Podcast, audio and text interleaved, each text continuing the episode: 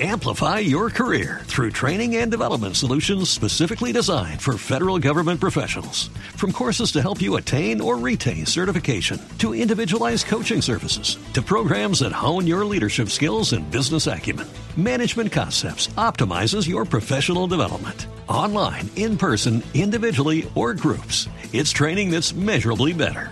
Learn more at managementconcepts.com. That's managementconcepts.com.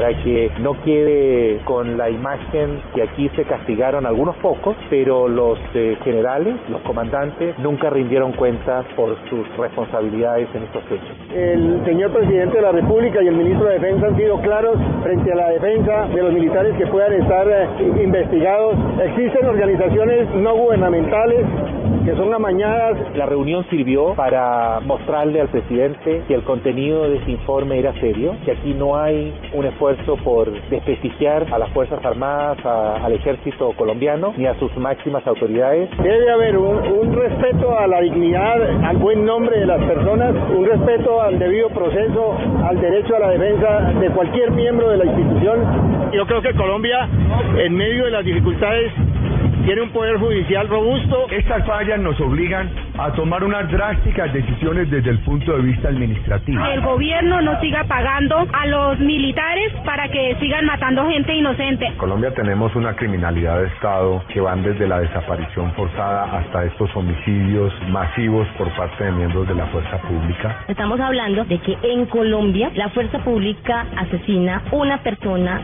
diaria. Aunque las matanzas de Soacha fueron flagrantes y obscenas, mis investigaciones demuestran que son simplemente la punta del iceberg. A verle la cara a estas personas, a estos militares que se llevaron a mi hijo. Espero que ellos sean justos, que mi Dios les toque ese corazón y que digan toda la verdad. Cómo los militares alteraron la escena del crimen y los informes de la supuesta operación. Y la reacción coyuntural tardía que ha tenido el gobierno nacional y, y los organismos competentes se ha dado por presión internacional y no porque haya reconocimiento de que estos crímenes son muy graves. Para nosotros la verdad y la transparencia son tan importantes como sustentos de la política de seguridad democrática como lo es la eficacia.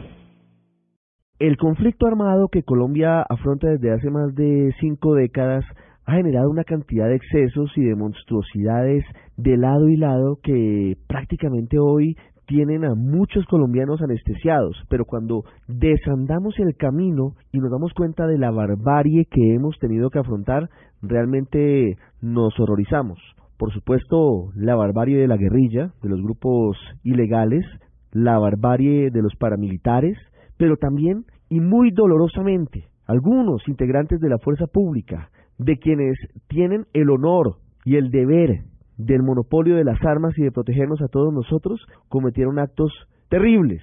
Uno de los más dolorosos y graves, sin duda, es el de engañar a jóvenes campesinos, jóvenes humildes desempleados, llevarlos a zonas lejanas, matarlos indefensos y presentarlos después como guerrilleros muertos en combates. Esa práctica, que en el mundo se llaman ejecuciones extrajudiciales, en Colombia se llamaron falsos positivos y han tenido una gran trascendencia porque se han eh, investigado miles de casos en todo el país. Recientemente vuelven a ser noticia los falsos positivos porque estamos en charlas con la guerrilla en Cuba. Hablamos del gobierno colombiano. Y la otra cara del conflicto es saber qué va a pasar con los integrantes de las Fuerzas Armadas que cometieron delitos, delitos graves como estos. Se conoce esta semana que termina un informe que ha preparado muy juiciosamente una de las ONGs más prestigiosas del hemisferio occidental y del mundo, como es Human Rights Watch, sobre los falsos positivos, sobre las ejecuciones extrajudiciales. Está con nosotros su director para el hemisferio occidental, señor José Miguel Vivanco. Muy buenas tardes. Muy buenas tardes, Ricardo. ¿Cuál es la almendra? ¿Cuál es el eje? ¿Cuál es el punto más importante del informe de más de 100 páginas que ustedes presentaron esta semana en Colombia? Este informe está basado en información que proviene de procedimientos, procesos en curso en la Fiscalía y de sentencias, sentencias dictadas contra más de 800 soldados condenados por falsos positivos. Yo creo que Probablemente la conclusión más importante es que entre el 2002 y el 2008 se produjeron más de 3.000 casos de falsos positivos, pero esos casos no estuvieron circunscritos, es decir, esos asesinatos a un par de brigadas. La evidencia demuestra que las siete divisiones con las que contaba el ejército de Colombia en esos años estuvieron involucrados en estos hechos. Es decir, el problema es generalizado, esta práctica escalofriante que refleja un desprecio a la vida humana y a la dignidad cometida por eh, agentes del Estado, por soldados, pero también por oficiales al mando de distintas brigadas, fue generalizada en distintas regiones del país. El problema es realmente mayúsculo y hasta la fecha han pagado por estos crímenes fundamentalmente soldados u oficiales de bajo rango, pero ningún general ha sido acusado formalmente por estos hechos. Solo en las últimas 48 horas la Fiscalía llamó a declarar a cuatro generales para que prestaran declaraciones libres sobre estos hechos. ¿Usted puede decir, señor Vivanco, que las ejecuciones extrajudiciales, que los falsos positivos fueron una política de Estado en Colombia? Mire, nosotros no tenemos elementos como para hacer esa afirmación. Lo que sí podemos obtener es que el modus operandi, esto de engañar o secuestrar a personas inocentes, muchos de ellos campesinos, engañarlos con un empleo y luego a sangre fría ejecutarlos en otra región o alguna distancia del sitio donde el campesino fue reclutado, para luego eh, revestir o encubrir los hechos como si fueran muertes en combate y a raíz de eso conseguir como en ascensos como de hecho han conseguido aquellos que dirigían las brigadas en esos años, eh, han llegado a ocupar los más altos rangos en el, en el ejército colombiano. Eh, es una práctica que realmente no tiene precedentes en el mundo entero y refleja un problema que, como ya dije, afectó en términos sistemáticos y generalizados a todas las divisiones ejército que participaron en el conflicto armado entre el 2002 y el 2008. ¿Qué pasó en Colombia en ese periodo, entre 2002 y 2008, que es cuando se dispara el número de homicidios en persona protegida relacionados con falsos positivos?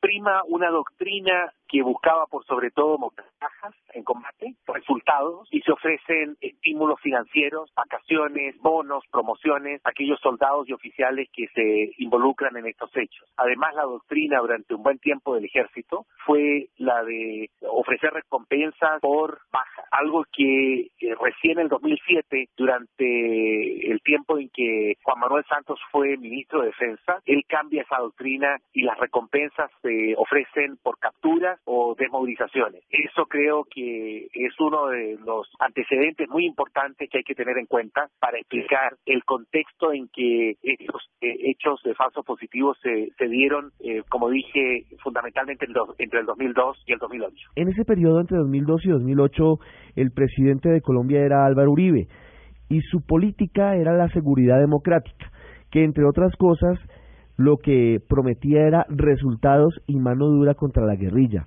¿Le cabe alguna responsabilidad eventualmente a Álvaro Uribe desde la parte civil frente a los falsos positivos? Esa es una pregunta que corresponderá eh, formular en la medida en que las investigaciones judiciales progresen. Esa es una pregunta específicamente para los generales, no es para nosotros. Nosotros estamos basando nuestras conclusiones y nuestras recomendaciones, toda esta evolución, en documentos oficiales, muchos de ellos públicos, otros no, que dan cuenta de investigaciones o sentencias contra soldados, donde ellos admiten responsabilidades positivos o implican a sus superiores jerárquicos. No hemos querido más allá de los antecedentes, los hechos que están registrados como parte de esta práctica horrorosa, donde claro, va a ser muy difícil argumentar que los superiores, los comandantes de esas brigadas, no tenían ninguna ningún conocimiento, ninguna participación en la comisión de estos crímenes, como si en Colombia hubieran sido asesinados a sangre fría más de 3.000 colombianos simplemente por unos soldados por cuenta propia, sin que esto haya sido conocido eh, por sus superiores. Eso realmente cuesta creer. Hablando sobre el estudio, hablando sobre los generales eh, que se mencionan en, lo que ustedes han eh, podido indagar y entregar en el informe, ¿qué podemos saber?